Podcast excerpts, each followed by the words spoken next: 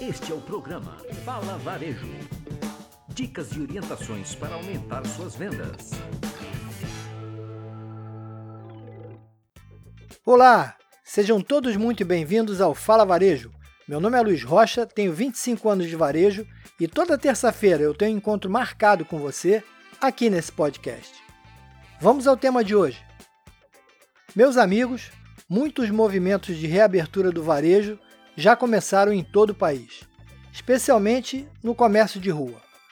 Alguns shoppings também já abriram suas portas e estão operando de forma reduzida, respeitando severas restrições de segurança determinadas pelos órgãos reguladores.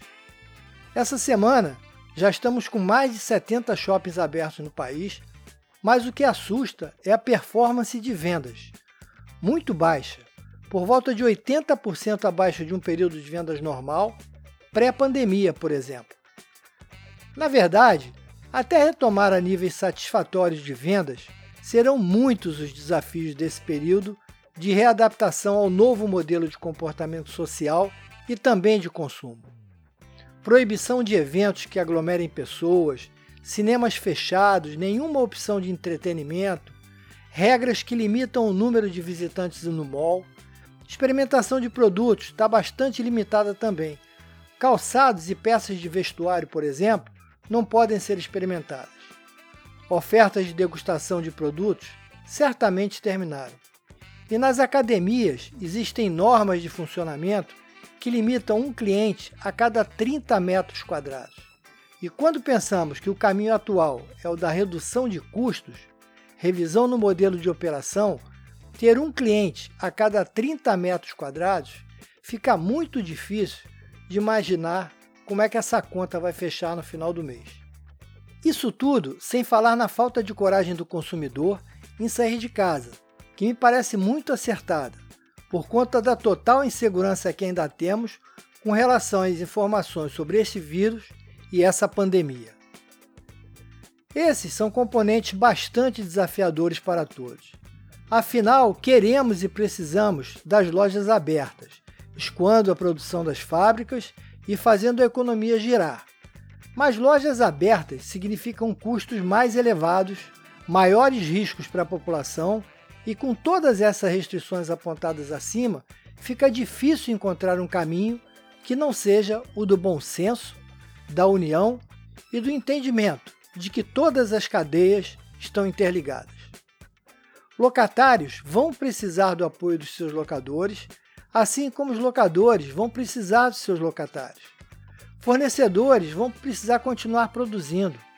Compradores vão precisar rever os seus processos, volume e frequência de compra, e lojistas vão precisar rever as suas lojas. Estar em todos os canais, ter menos produtos, repensar a exposição, usar mais manequins, usar os vendedores com looks da loja, fechamento eletrônico das vendas e mais um monte de outras rotinas que deverão ser adotadas pelas lojas para conseguir dar segurança aos seus clientes e aumentar a velocidade do processo de compra. Os shoppings, por sua vez, vão precisar rever rapidamente o seu conceito de entretenimento e lazer. Afinal, certamente eventos grandiosos não deverão acontecer Ir para o shopping simplesmente para ficar amontoado, passando o tempo, também vai diminuir muito. Na minha opinião, o novo modelo é menos circulação, menor tempo de permanência e uma maior taxa de conversão. Ou seja, o consumidor vai às compras para resolver o seu problema da maneira mais rápida e segura possível. Fique atento e prepare a sua loja para oferecer aos seus clientes atenção, segurança e agilidade, pois é isso que ele vai buscar quando voltar a fazer as suas compras. Gostou desse podcast? Então compartilhe com um amigo. Pode seguir a gente no Instagram como luizrocha360. Se tiver dúvidas ou quiser fazer alguma pergunta, mande um e-mail para contato luizrocha360.com.br.